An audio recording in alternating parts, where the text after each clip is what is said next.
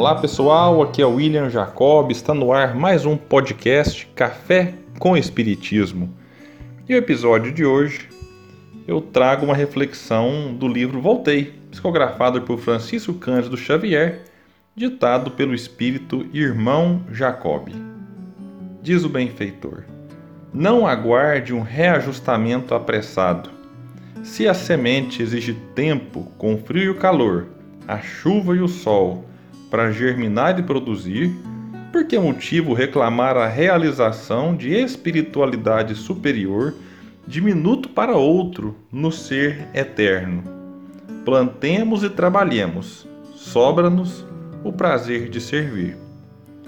Bom, meus amigos e amigas, essa reflexão é muito importante, porque diante da tarefa que nós abraçamos, diante da nossa intenção de auxiliar os outros, é muito comum com que nós exijamos que o outro se modifique no nosso tempo.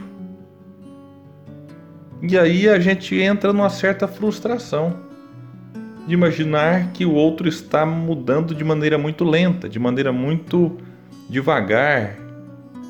Quantos de nós, por exemplo, na relação conjugal, às vezes acusamos o companheiro ou a companheira de insistir em alguns comportamentos que nós consideramos equivocados.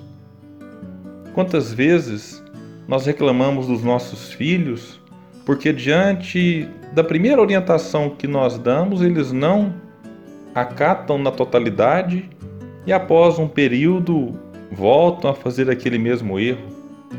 Ou até mesmo na tarefa junto ao movimento espírita, em que nós atendemos pessoas que vão às instituições em que trabalhamos, e aquelas mesmas pessoas voltam duas, três, quatro, cinco vezes se queixando do mesmo problema.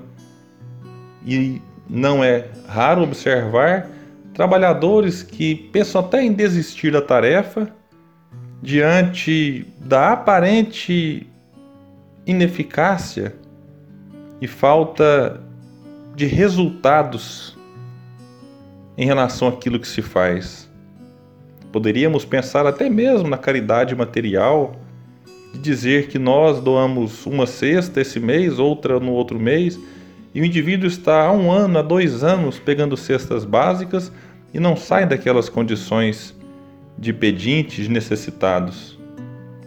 É porque muitas vezes nós criamos expectativas ignorando alguns fatores pessoais, algumas dificuldades inerentes ao indivíduo, inerentes àquele espírito imortal.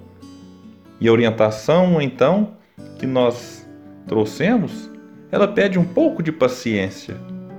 Ela pede persistência. Que o benfeitor nos insiste, plantemos e trabalhemos. Por um simples motivo, a colheita não é nossa a gente precisa urgentemente encontrar, como vai nos dizer na mensagem, o prazer de servir.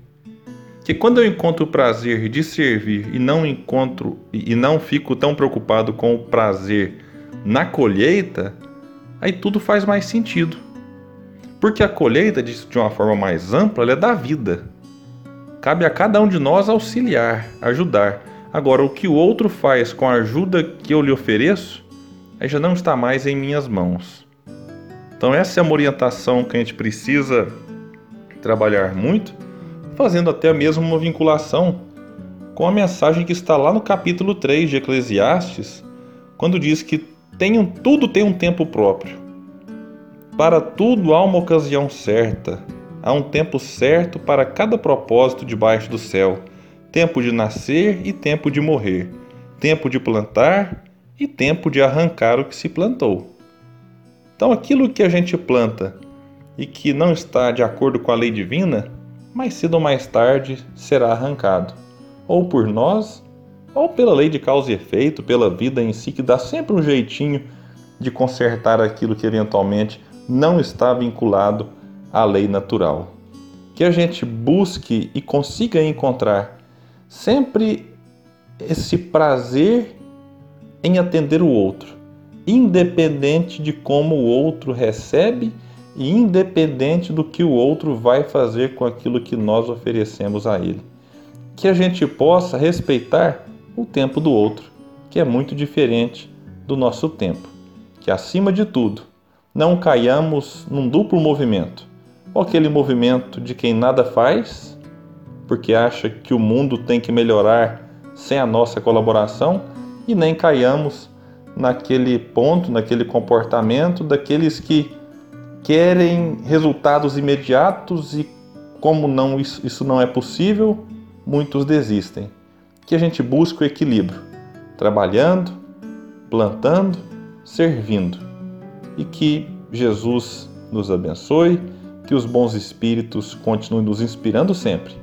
Até o próximo podcast Café com Espiritismo.